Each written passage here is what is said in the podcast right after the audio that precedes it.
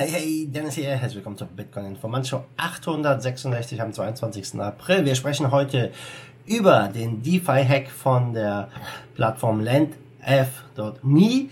Der Hacker gibt dort die Beute zurück. Ja, dann über die niederländische Zentralbank, die eine Führungsrolle übernehmen will beim digitalen Euro und Ripple verklagt YouTube. Sehr, sehr interessant, was da abgeht. Wir beginnen mit dem Preis. Wir stehen aktuell wieder ein bisschen höher bei 6.921.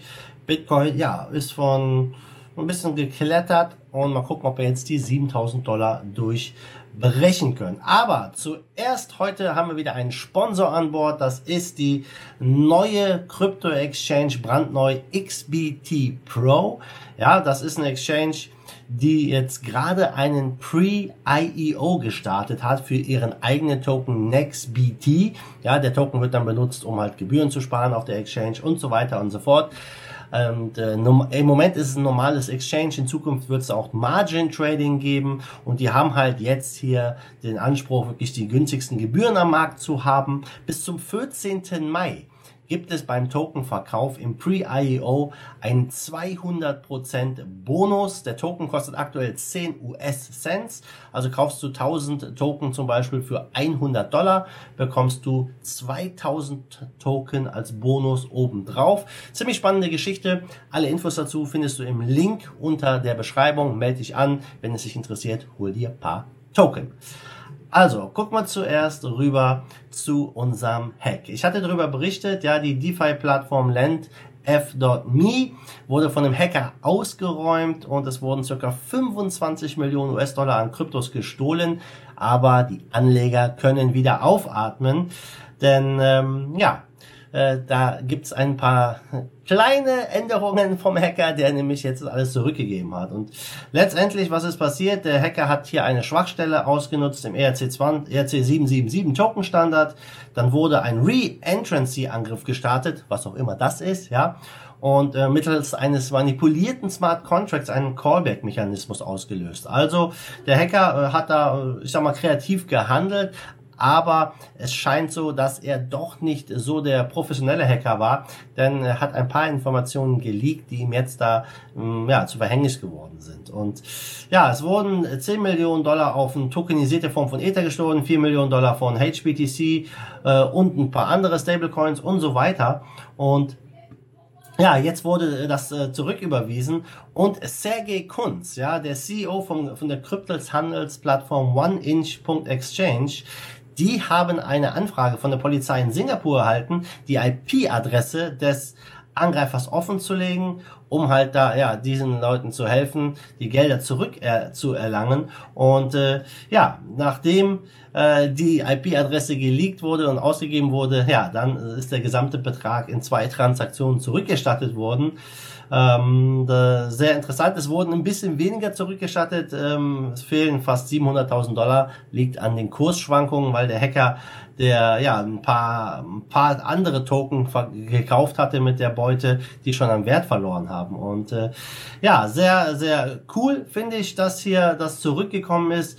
Ähm, man sieht natürlich hier, DeFi hat oft noch Schwachstellen, aber wenn, er, wenn der Hacker jetzt ja da ein bisschen unvorsichtig war in diesem Fall, seine IP-Adresse geleakt hat ähm, und da war anscheinend ähm, keinen Tor-Browser genutzt hat, seine IP nicht verschleiert hatte, was er anscheinend ja nicht gemacht hat, weil sonst hätte es ihm ja egal sein können, wenn seine IP-Adresse rausgegangen wäre.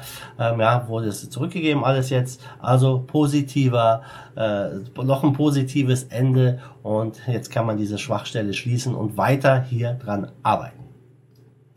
Gucken wir rüber zu unseren Nachbarn hier in den Niederlanden. Die niederländische Zentralbank, die DNB, die möchte äh, ja eine führende Rolle daran spielen, wenn es ja um die Research und Development von der eigenen Digitalwährung geht, beziehungsweise einem digitalen Euro. Die haben jetzt einen ähm, 45-seitigen Report rausgehauen gestern und ähm, sie wollen natürlich da Cross-Border-Payments äh, günstiger und schneller machen für alle Staaten und Leute. Und die glauben halt, dass Niederlande ein guter Testground ist für das Ganze.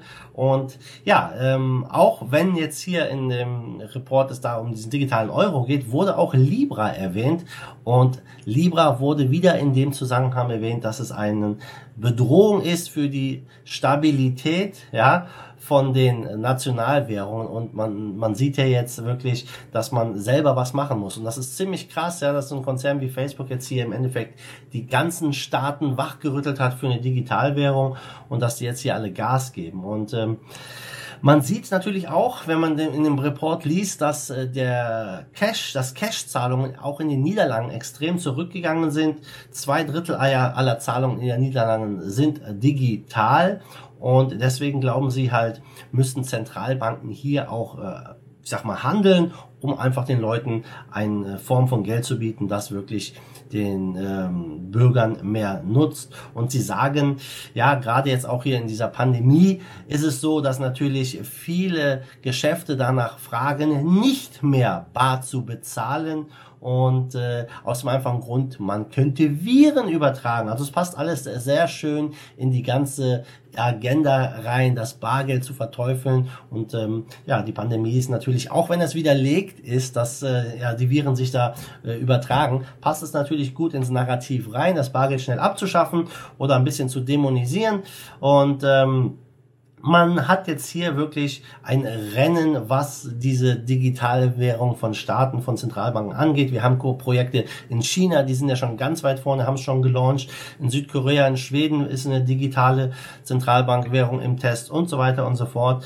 Und auch in Frankreich testet man schon mit einem digitalen Euro rum und man will hier jetzt Gas geben. Natürlich hat man in Europa einen kleinen Nachteil, denn man kann nicht hier einfach, äh, ja, als äh, Zentralbank von Niederlande oder in Frankreich oder von von mir aus die EZB, äh, beziehungsweise hier ähm, eine einzelne Bank, eine Entscheidung treffen für alle Staaten in Europa. Man braucht hier letztendlich Zusammenarbeit von allen Staaten. Deswegen glaube ich, wird es sich noch ein bisschen länger hinziehen. Aber Leute, wir können damit rechnen. Ja, hundertprozentig bin ich davon überzeugt, dass das Bargeld verschwindet und wir digitale Zentralbankwährungen haben werden. Und ich hoffe, dass Krypto dann bis dahin schon so weit gewachsen ist, dass wir nicht mehr darauf angewiesen sind. Ja, kommen wir zum spannendsten Thema meiner Meinung nach. Das ist Ripple und YouTube, denn Ripple und Brett Garlinghouse, der CEO, verklagen YouTube für die ganzen Scams, ja, die XRP Giveaway Scams. Und das ist ja nicht nur für XRP, das machen die Jungs für Binance, für für Ethereum und für für Litecoin haben sie es gemacht.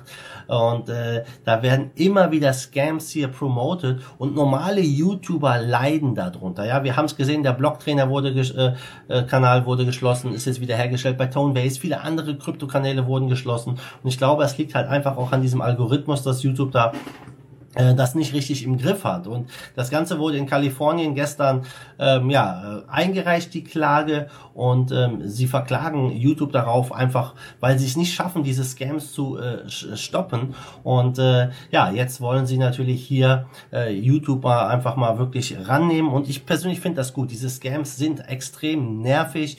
Viele neue Leute fallen drauf rein. Bei mir auf meinem Kanal, ich habe auch immer wieder irgendwelche Leute, die äh, mich, äh, ja, den Account nachbauen auf Facebook, sagen, hey, schick mir äh, 0,1 Bitcoin, ich schick dir 0,2 zurück oder ein Ethereum oder was auch immer. Also das ist in der Kryptoszene wirklich groß und diese XRP Giveaway Scams, die gibt's überall äh, auf YouTube immer wieder und für viele andere Coins, wie gesagt, halt auch. Und Ripple und Garlinghouse haben gesagt, die haben Hunderttausende, vielleicht sogar Millionen hier von XRP abgegriffen, die haben die die Leute letztendlich äh, abgezogen und ähm, das funktioniert immer nach einem relativ einfachen Schema.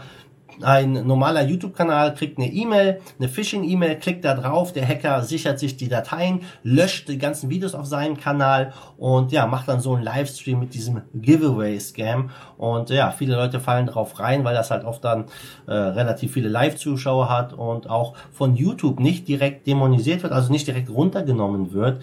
Und es ist natürlich... Ähm, äh, immer, Leute, wenn euch jemand sagt, schick mir nur, schick mir zehn Ethereum, du kriegst 100 zurück oder mehr, das ist immer ein Scam, ja, fallt da nicht drauf rein.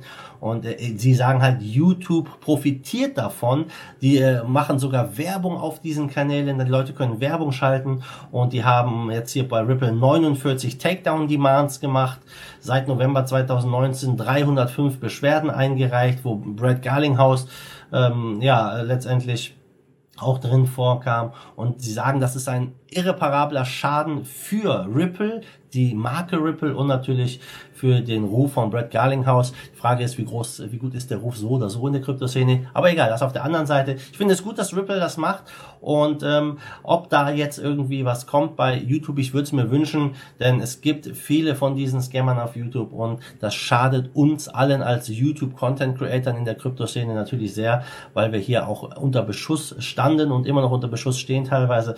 Also würde ich mich freuen, wenn YouTube hier handelt und das nicht so groß ausartet, sondern YouTube wirklich erkennt, okay, wir müssen hier gezielt diese Leute, die halt äh, schlechte Dinge tun, wirklich äh, cutten und äh, im Endeffekt hier das Ganze unterbinden, ohne die normalen Content Creator dazu beeinflussen. Ich hoffe, die finden da eine gute Lösung.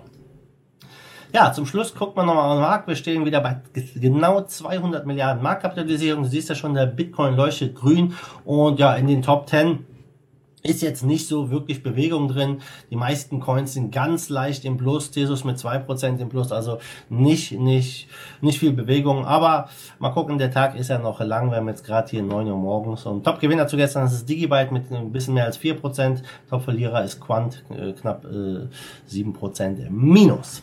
Also Leute, das war es wieder von mir. Hat mich gefreut hier, wenn dir das Video gefallen hat. Und ja, du weißt, was zu tun ist. Lass mir ein Like da, gib mir einen Thumbs up. Teil das Video auch mit den Leuten, die sich auch für das Thema interessieren oder interessieren sollten. Und wir sehen uns dann morgen wieder in alter Frische. Bis dahin, wie immer, Amade Dude, schwenkt den Hut. Fight the force of evil in Bitcoin and cryptocurrency we trust. Bam!